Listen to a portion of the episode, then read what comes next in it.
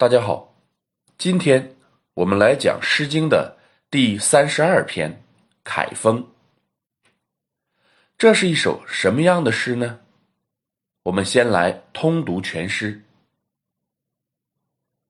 凯风自南，吹彼极心。极心夭夭，母氏劬劳。凯风自南。吹彼极心，母是圣善，我无令人。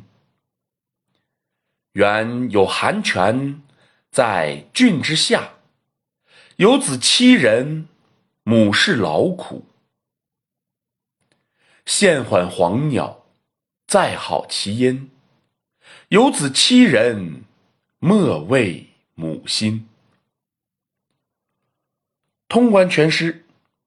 我们会发现，这四章有一个共同点，即每章的前两句都是写景，后两句都是写母子关系。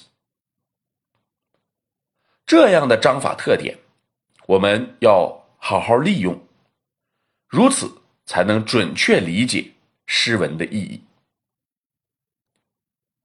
先看第一章。凯风是什么风呢？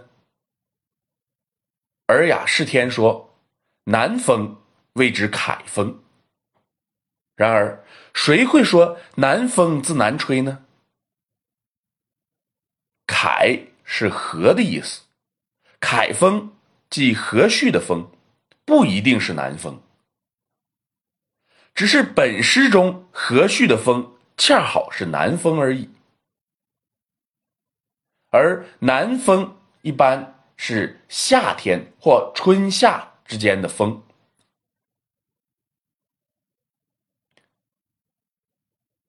极是酸枣树，极心指酸枣树的嫩芽。第一章的意思是，和煦的风从南方吹来，吹在酸枣树上，酸枣树长出了嫩芽。在这里，我是将“吹笔极心”理解为“吹即成心”。为什么要这样理解呢？这是通关第一章与第二章之后得出的认识。第二章的意思是，和煦的风从南方吹来，吹在酸枣树上，酸枣树长成了好木柴。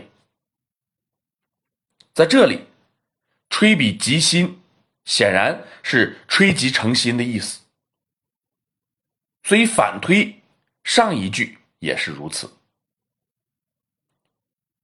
这样理解应该是符合作者的本意的。大家一定要注意，将诗句转变为白话，最忌讳的是逐字逐句的直译。酸枣树的嫩芽变成能烧的木柴，显然不是一天两天的结果。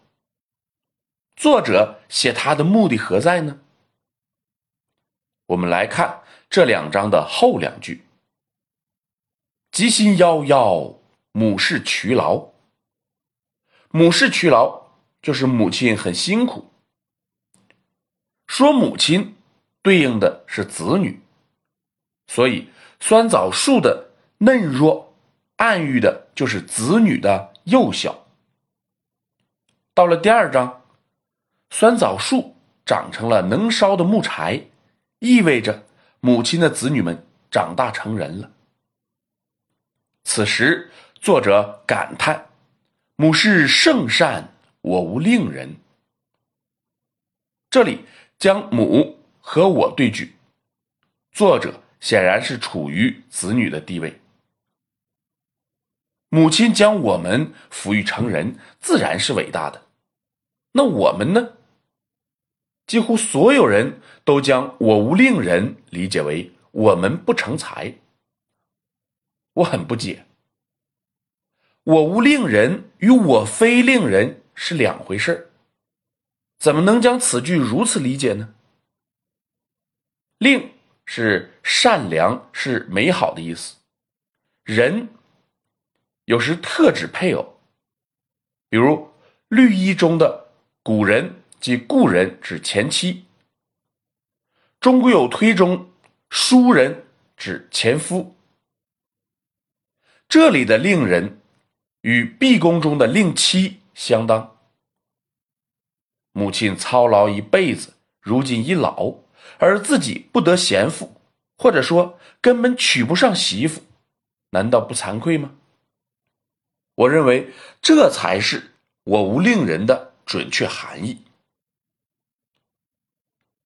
而这又是可以从首两句中反证出来的。心是成捆的柴火，含有娶妻的意象。还有一种更为、更广为人知的说法。古代婚礼是在晚上举行，需要火把，所以树心就成了婚礼的象征。吹吉成心，也暗喻着成家立业。我们再来看后两章，先看后两章的后两句：“有子欺人，母是劳苦；有子欺人。”莫为母心。母亲有这么多孩子，都没有办法娶妻，做母亲的当然劳苦忧虑，做儿子的也没有办法安慰。这表明他们的家境很不好。回过头来再来看前两句，原有寒泉在郡之下，现缓黄鸟。再好其音。前两章写景和人物之间是有关联的，这两章自然也不会例外。但似乎还没有人将他们的关系说清楚。下面我来解释一下。郡是地名，是魏国的一个地方。头两句的意思是，在郡城之下。有一眼清凉的泉水，这和主人公娶不上老婆有什么关系呢？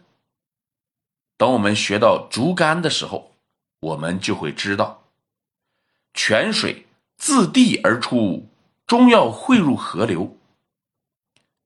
这是一个出嫁女子的意象，所以这里实际上是在暗示，郡城之下。